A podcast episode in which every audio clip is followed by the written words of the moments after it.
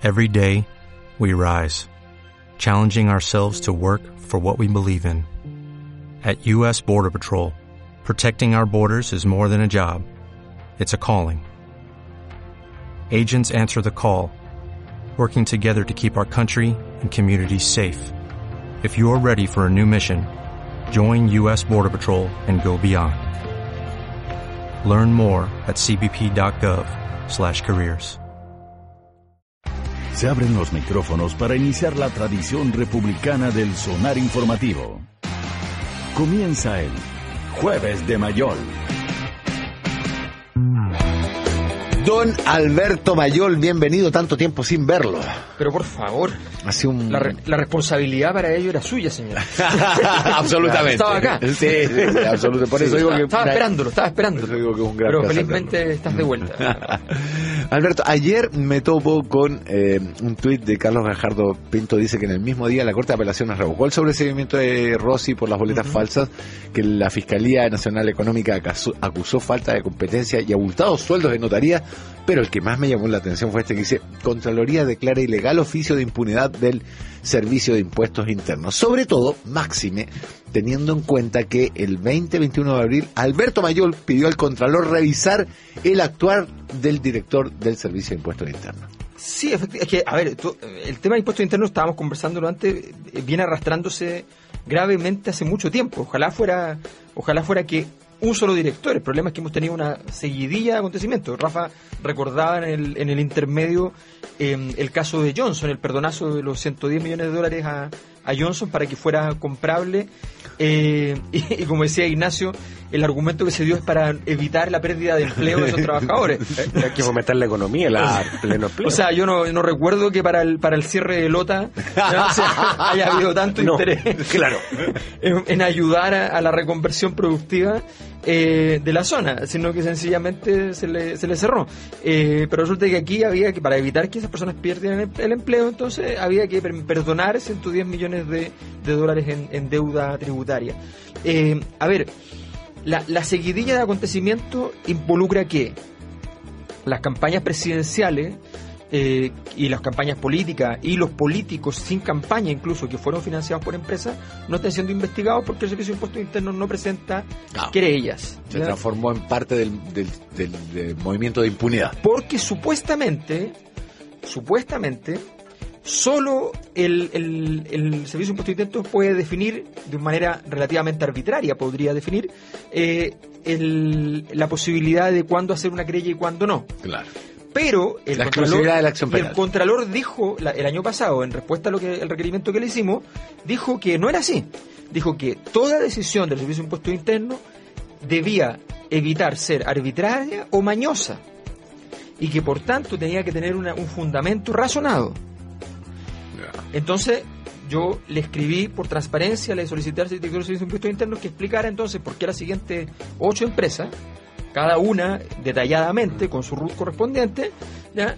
explicara por qué cada una de esas empresas se le ha- se había evitado investigar investigarla, no había iniciado ninguna querella, razonadamente. Explique cuál es la razón, ¿no? No estaba pidiendo nada más. Solamente díganos por qué para esta empresa y para esta otra y para esta otra, por separado, porque no pueden ser que uno justo le, le calce la misma razón para todas.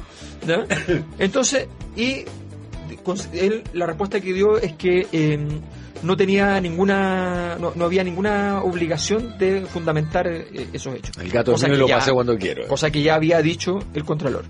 Pues bien, ahora el Contralor trata de seguir abriendo puertas. El Contralor en esto no puede hacer mucho más que abrir la puerta, porque el Contralor no es un tribunal que pueda mandatar a que tú le entregues ciertas cosas.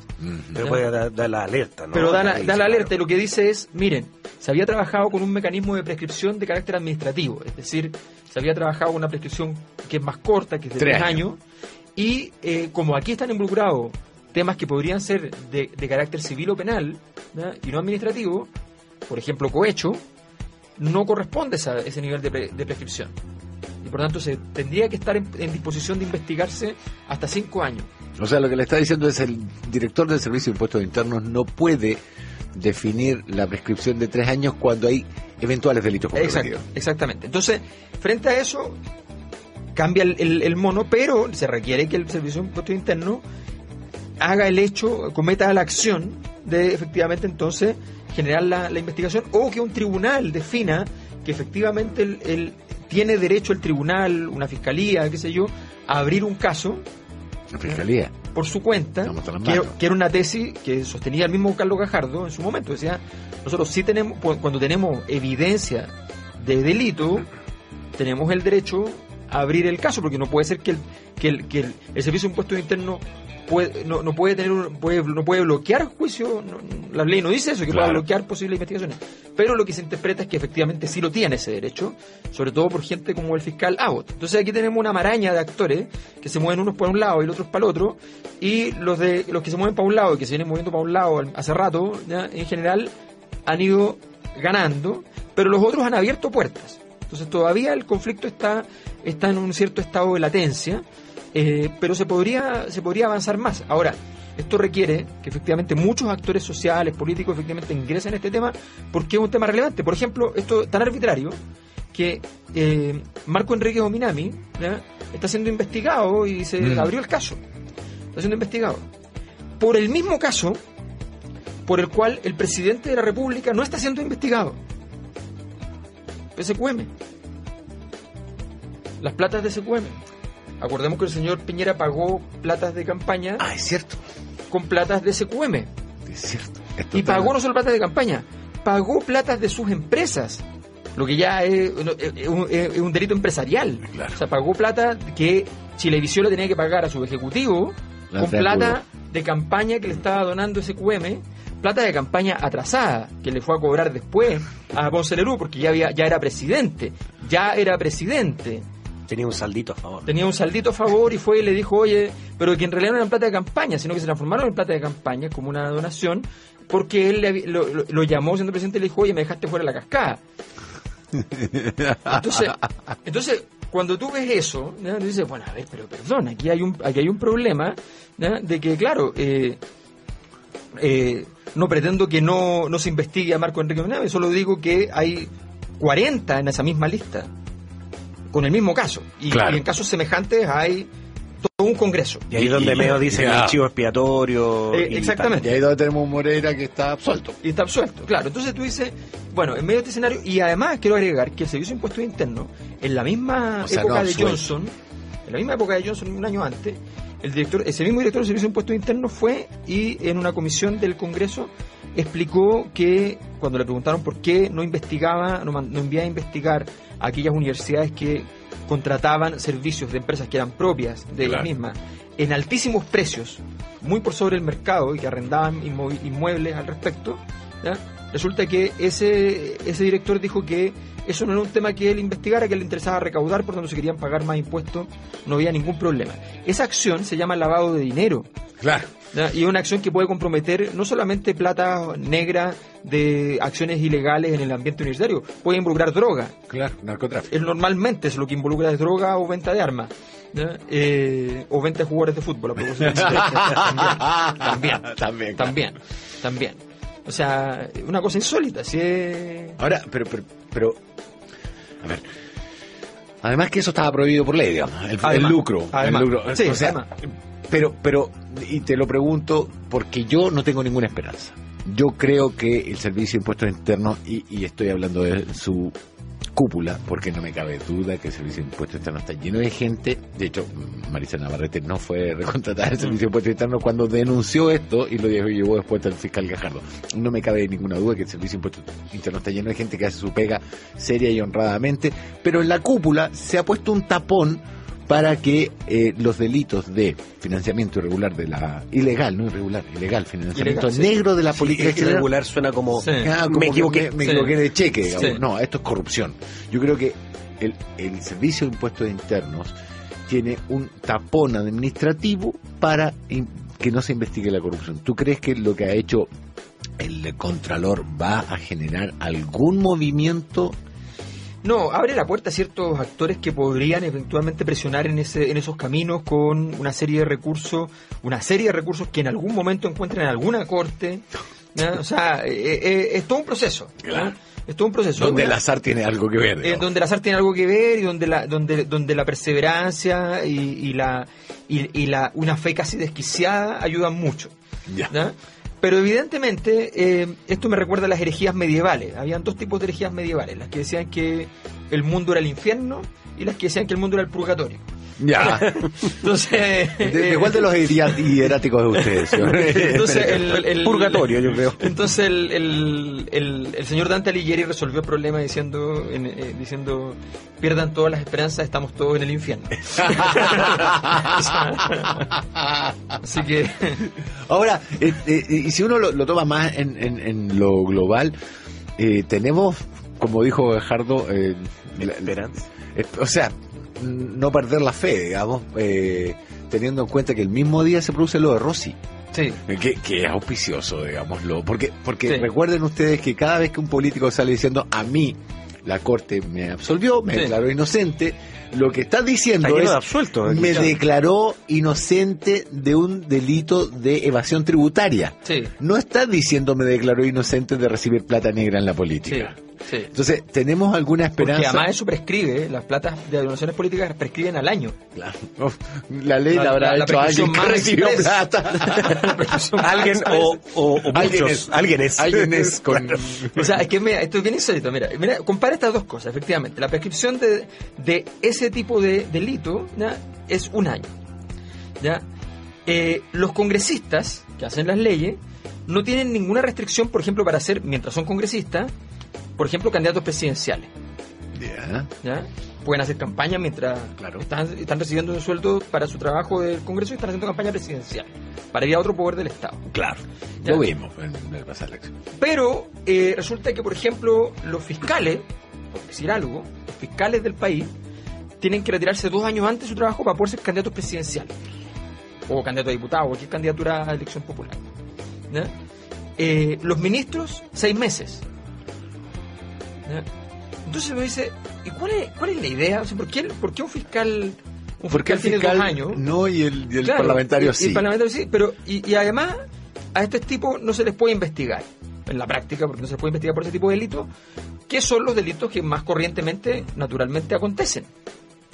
Es una cosa, dije acontecen. No conteste. no, no. Fíjate que lo pensé. No, dije, para- fantástico. Son sí. maravillas del lenguaje. El lenguaje es tan, El tan rico, tan, tan, tan lleno Mira, de varia- tan rico, mira. Tan rico. No, la, la única respuesta posible, usted la sabe, es porque los parlamentarios son los que hacen las leyes. digamos. Exactamente. A, su Pero tú estás diciendo conveniencia. que la- las hacen a su un traje a la medida. Sí. Tú- Sí. No, digámoslo un modo más bíblico, a su imagen y semejanza. Ya, ya. Para que no se malinterpreten, ¿no? Para que no se malinterpreten. Ahora, pero, pero, pero eso nos lleva al, al, al, al- al punto siguiente, digamos. Si, si no se puede investigar, si los eh, parlamentarios son los que definen esta, esta prescripción en, en un año, eh, cuando hay posible comisión de delito, Cuando, cuando hay posible comisión de delito, como cohecho, como cohecho, resulta que igual uno de no los se han- delitos más difíciles de probar. Claro, claro, y no, se, y no se han abierto los casos, aun cuando, que era la tesis Gajardo, decía, pero ok, pero a ver, un momento, usted me puede decir que efectivamente no se va a investigar el tributario, pero investigue el tributario no para condenar por el tributario, sino para ver si hay cohecho. Claro. Porque si hay cohecho, el, el cuento es otro. O sea, y, y alguien tiene alguna duda de que a tanta gente se le olvidó su ideología ¿ya? cuando le, le llegaba este financiamiento, eso se llama cohecho. O sea, eso es un delito. Entonces, entonces tenemos que... o sea, esto debería estar enteramente abierto porque es una situación seria. O sea, Chile es un país muy corrupto, solo que es legal. O sea, claro, es muy claro. corrupto, sí, un país muy corrupto, solo que es legal y, es, y lo que sí es cierto es que es corrupción de poca monta, son montos bajos para los estándares internacionales de corrupción. Sí, claro. ¿ya? El chileno es barato, para decirlo. o sea, o sea, eh, eh, eh, es, Sí, eh, es tenemos- de pollo con papas fritas. Claro. encanta. O sea, el resumen es, Chile es un país muy corrupto, pero es un... Son es servicios, legal y es barato. son servicios legales y baratos. Ya, la corrupción en Chile es, es- es extendida, pero es legal y Yo- barata. tú sabes que, claro, lo que pasa es que a diferencia de otros países, yo, por ejemplo, una vez cuando fui a Brasil y conté más o menos los casos de corrupción acá en Chile, se mataban de la risa. ¿eh? Sí. No, no, pero en serio, me Obvio. eso- estos casos de corrupción acá en Brasil no aparecen en las breves. Claro, por noticias. supuesto. Allá Y se roban las empresas del Pero además, y a mano. con- a- a- pero con boletas, compadre. Claro, claro. Con Sí. boletas, dando boletas. O sea, es una cosa formidable. Entonces, Somos leguleyos más que Claro, somos leguleyos. Pues, si no, bueno, es el único país del mundo donde se venden las leyes en las calles. Entonces, eh, y las operaciones políticas están a, merced de todas estas cosas todo el día. O sea, yo veía, por ejemplo, el ¿cuál es el sentido de la siguiente noticia? Ayer o anteayer, en un me- medio crítico, supuestamente como el mostrador. Eh, justamente sobre el fiscal Gajardo. ¿ya? Eh, la, la titular era algo así como la, el interrogatorio con guante blanco del fiscal Gajardo a Ponce Lerú. Sobre el interrogatorio de hace no sé cuántos años. Tres- Dos. dos o tres años. Sí, ¿ya? Entonces, eh, por ahí. ¿Cuál es, cuál es el, el- el- el- el sentido de esa noticia? No, no, no había, eso ocurrió hace dos años. ¿ya? Eh, no, aparecía el interrogatorio, no es que uno... Que quiere que lo interroguen como a, los- a los ecuatorianos que metieron presos, Claro, así que los torture con electricidad. Y, muéstreme además, porque además efectivamente el tipo no firmó nada, el Contés era el que hace las operaciones, pero, pero muéstreme el, el interrogatorio por último, pero no, no decía nada, era una- un juicio firmado, yo dije, bueno, ¿qué periodista lo firma? Así ya, ok, Ya. firmado por el mostrador. Fuente Ovejuna fue. Entonces, chuta, dice, bueno, estas cosas eh, son, son parte del, del, del paisaje, desgraciadamente. Sí, sí. Ahora, perdón, pero Sí. son las 32. Ponemos algo de música. Yo quiero, quiero que hablemos un poquitito de lo que está pasando en Brasil. Porque a mí, después de haber visto durante tanto tiempo a todo el mundo asegurando que Lula había caído y nunca más se iba a Sí. En la encuesta y con una decisión a favor de, de la Corte Suprema, Sí. esto se está poniendo Y interesante. comentando el mundial, además. y Temer haciendo Sí. una sobre otra, digamos. Michelle eh, Temer, que es de Temer, de Sí. verdad. Lo último que me enteré, me comentaba un tipo en, el, eh, en Uruguay ahora que le había sacado el derecho a las horas extra a los trabajadores de transporte, entre ellos los camioneros. Me decía, siento que los brasileños ya son locos para manejar. Imagínate un brasileño que maneje 15 horas seguidas un camión con 30 toneladas de carga, no me cruzo la carretera con él, ni loco. 8 con 37 minutos. eh, Dinamarca y Australia acaban de empatar con un ah, penal cobrado a través del VAR Exactamente, para Australia, a Jurari Poulsen. O Poulsen. Hedinak anotó para Australia. Eh, claro, eh, un penal que a partir del VAR, porque era Sí. penal para tomar una decisión bien borracha. O sea, un cabezazo y el jugador danés salta como de espalda y le pega la pelota en la, en la mano. Eh, pero claro, lo, habla, lo que hablábamos, eh, chiquillos, que ya no existe esta intencionalidad, porque eso abiertamente no hay intención No, de ninguna intención. ninguna intención, pero ahora... la eh, FIFA considera que esto es un hecho positivo y no, fenomen- no fenomenológico. exactamente. Hay que saltar con las manos amarradas a la espalda a partir de ahora. Y con cuidado porque igual te puede pegar. ¿no? Sí, un Claro, rebote pero raro los- ahí. O en los bolsillos, pero el short de los jugadores no tiene bolsillos. Ahora hay que implementarlo. ahora está, está bien eh, entretenido el partido. Sí, Está, formas de inventar goles, esto para vender. Sí. claro. Era más fácil de saltar los arcos, digamos. Sí, Sí, todo. Hacerlos de todo el largo Uh. de la cancha. Muy bien. Bueno, seguimos. Dejemos, dejamos planteado el tema Sí. de, de, de, mm, a ver, la condena, o mejor dicho, el proceso brasileño en el cual se saca a una presidenta por maquillar las cifras fiscales, algo que si se aplicara en todo el mundo le costaría el puesto a la mitad de los líderes de la Unión Europea y a la otra Y mitad a la ONU. Ni hablemos de Rusia u otras partes, digamos, o Estados Unidos. Em, y que terminó con la salida de Dilma Rousseff, la llegada de Michel Temer, que en una maniobra de esas de, de, de, de palaciega, de andar faenándose amigos, digamos, o, o hermanos o parientes cercanos, finalmente termina con él en el poder, tomando una serie de decisiones proempresariales que claro, como en Chile tenemos esta devoción proempresarial, consideramos Sí, muy buena, sí. pero, pero claro, cuando tú empezás a quitarle derecho a los trabajadores, eh, llega un momento que los trabajadores pueden llegarse ofendidos, digamos, Sí. eh, llegar a sentirse ofendidos y, y decir, bueno, esta vez voy a votar por Lula. Que es exactamente lo que está ocurriendo. pasando.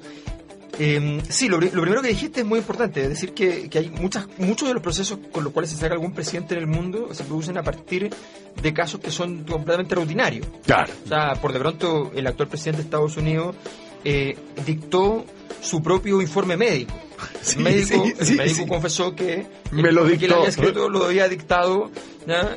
el único informe médico en la historia de la humanidad que, que dice que, que alguien tiene una salud fenomenal Claro. y que Don Ignacio, tome nota. El señor Rafael Gabado goza de excelente salud, es una persona de una entereza increíble y probablemente tendrá muchos años tiene, más de vida. tiene la, la- y, y tiene probablemente la mejor salud del mundo, decía.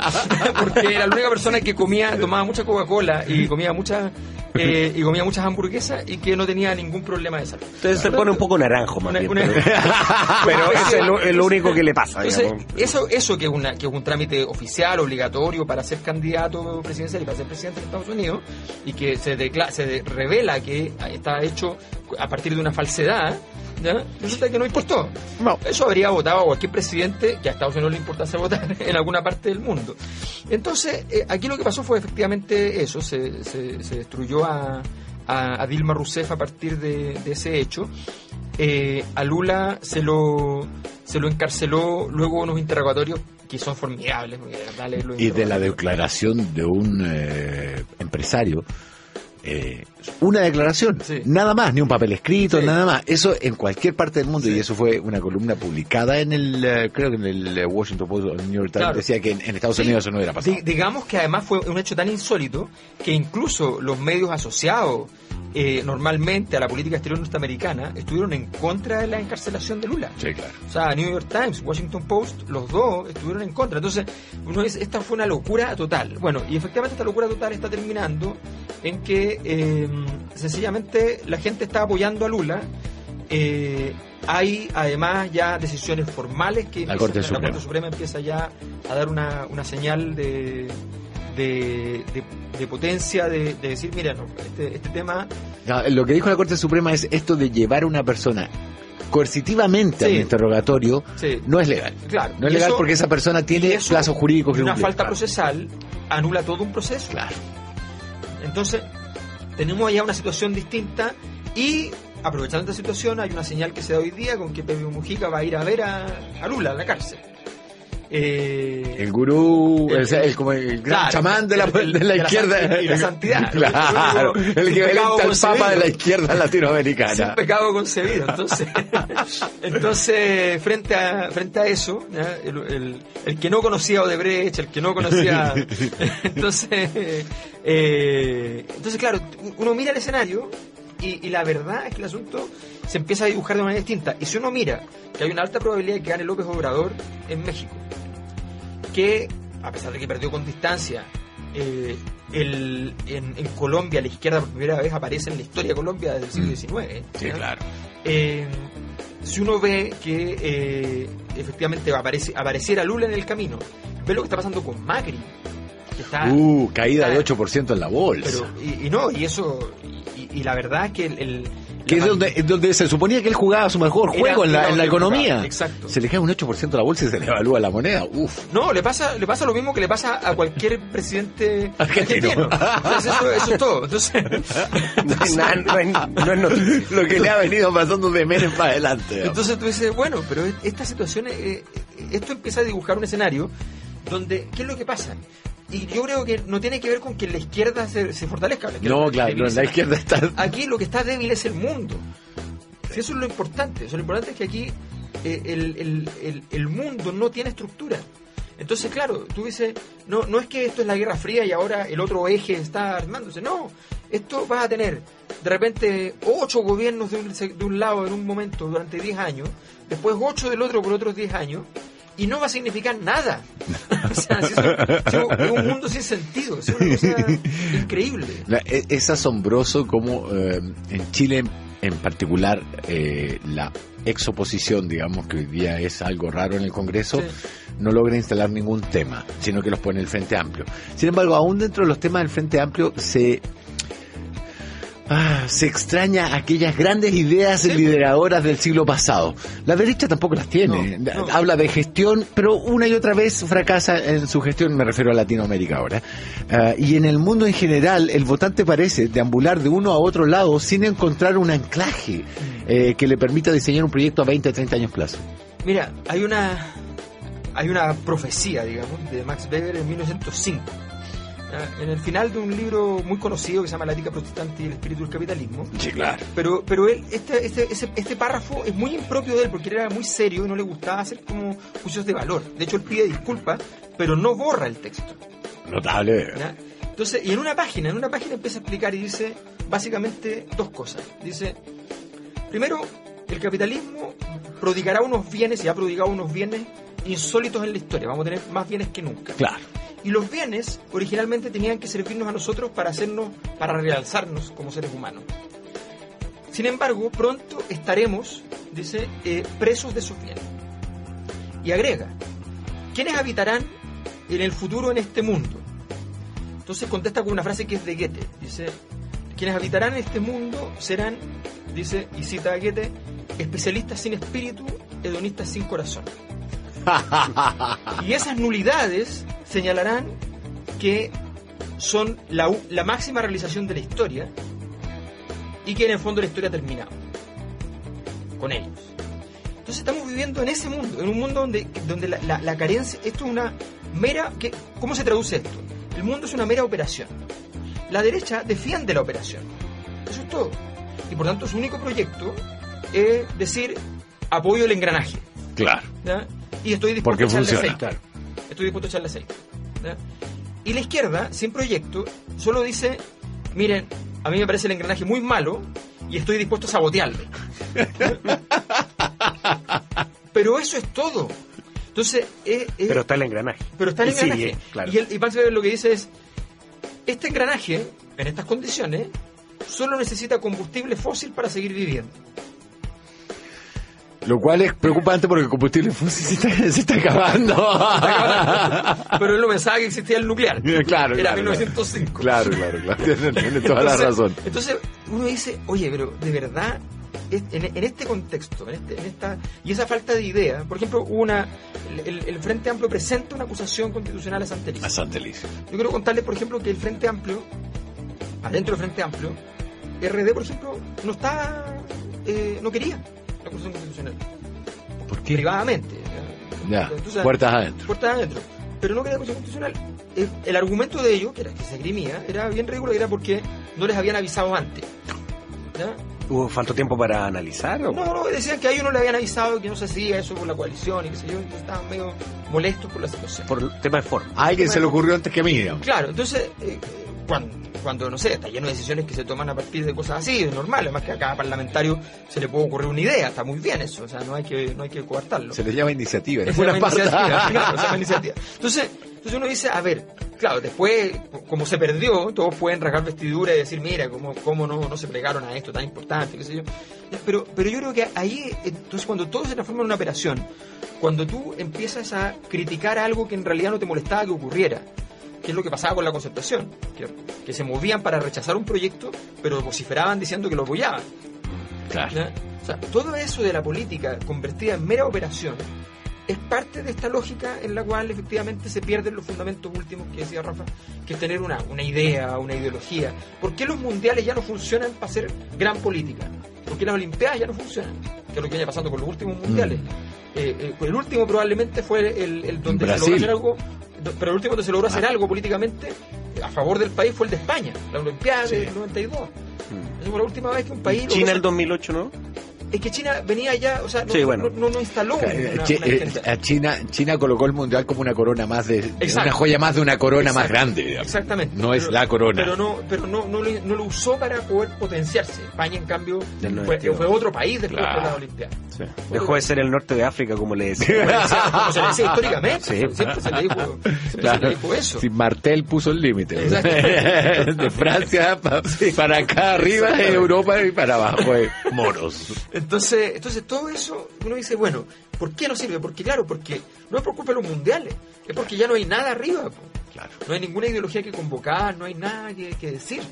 O sea, lo único que le importa a Putin ahora, por ejemplo, es que el mundial no tenga atentado.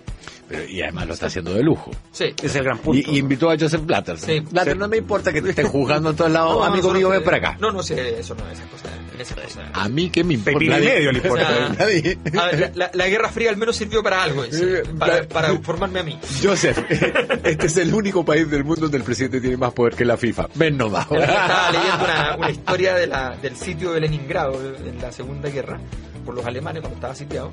Y ahí murió el papá de Putin, Sí, sí. que era un importante oficial eh, que estuvo en ese, en ese sitio.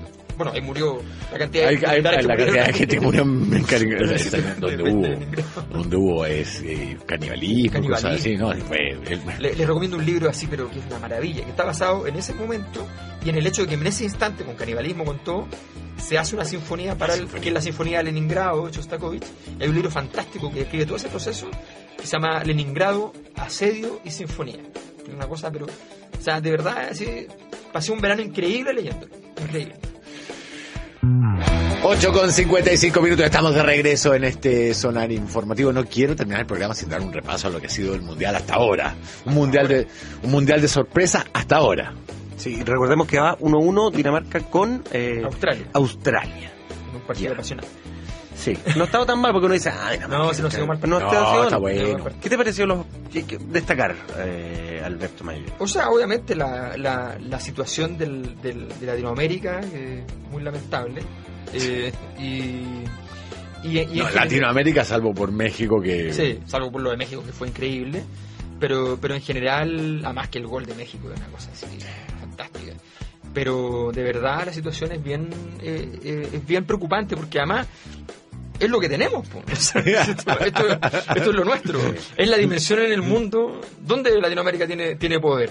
En el fútbol, po, en la FIFA, en todas esas cuestiones, para bien o para mal. Y hemos tenido mal arranque, igualando el del 82, Sí, en términos de En- en rendimiento, rendimiento. malito. Uruguay sacando la cara con 1 a 0, pero sacando la cara igual. Sí, sí. Ahora, lo interesante es esta disputa eh, Ronaldo-Messi. Está, Sí, está está muy buena. Y Neymar mirando desde la tribuna porque no ha hecho nada. Nada, nada. Claro, que está, que se lesionó, cuestionado, Claro. cuestionado por su pelo también. También. Eh, Es lo único novedoso. que que Desgraciadamente, Salah no llegó a. y. Salah, lo único que pudo hacer es anotar el gol, eh, Claro, el pero, gol de penal, pero que pero no llegó en condiciones para jugar bien, entonces, desgraciadamente, lo, lo, lo- lo perdimos. Apuesta para hoy eh, Perú-Francia. Perú-Francia. Eh, no, yo creo que Francia tiene. debe- debe- lo normal es que gane Francia, obviamente queremos que gane Perú, pero. pero ¿Y Argentina-Croacia? Eh, ese partido está difícil. Yo creo que no, yo creo que Argentina no lo alcanza a ganar. Yo creo que, yo creo que lo tú, empata. tú dices que hoy, eh, y, o sea, si Argentina empata, ¿tú sabes cómo van a estar en Argentina? No, O sea, O sea, San Paolo ya pedir asilo en Rusia. Sí. po. Ya está. Oye, Vladimir, por favor. No, además que el tema del, del amateurismo lo mató. Eh, o sea, los irlandeses, Sí. los señores volvían a, a- a la. a- O sea, ellos sí que son ama- Al amateurs. Instituto de Geología de no sé qué y, y- y al banco de no sé cuánto a trabajar. Y el otro a firmar comercial, el arquero, que es cineasta, además. que ya hizo la película más épica de la historia con la tajada del penal, digamos. Y además, claro. Y además. No, los, eh, era cosa de leer los tweets de los hinchas argentinos después del empate con Islandia y eran unas piezas Claro. Gráficas de, de cómo trataban a su... Pero es que jugaron más muy mal. No. Era terrible. Además que el equipo irlandés, objetivamente, le- cuando tocaban la pelota era terrible. O sea, de verdad le rebotaba la pelota en cualquier parte, ni siquiera en el pie, como que uno, la pelota se elevaba y le pegaba en la rodilla. Fue- pero fue a, a cojones, a espíritu. Eso, Sí, pues. eso es admirable siempre. Eso- esas se- cosas han ganado mundiales, Es ¿eh? que, que son esos equipos que cuando le hacen un gol deberían, deberían estar muertos. Porque claro, si empatan a cero pueden hacerlo, pero de repente cuando hacen un gol, y no, ya No. hicieron un gol. No, todo notable el partido. Así que tú apuestas empate hoy día Argentina-Croacia. Sí, sí. Muy bien. Después clasifica Argentina siempre, las primeras ruedas de Argentina son históricamente problemáticas. Sí. Entonces, después clasifica... Por un tubo y llega a la final o la semifinal igual. claro, eh, Pero Sí. no es lo que le pasó mundial pasado donde tenía la autopista hecha hasta la semifinal. también es cierto. Claro. también es cierto. Don Alberto Mayol, se nos gracias. cumple ahora. Muchísimas gracias, Muchas compadre. gracias.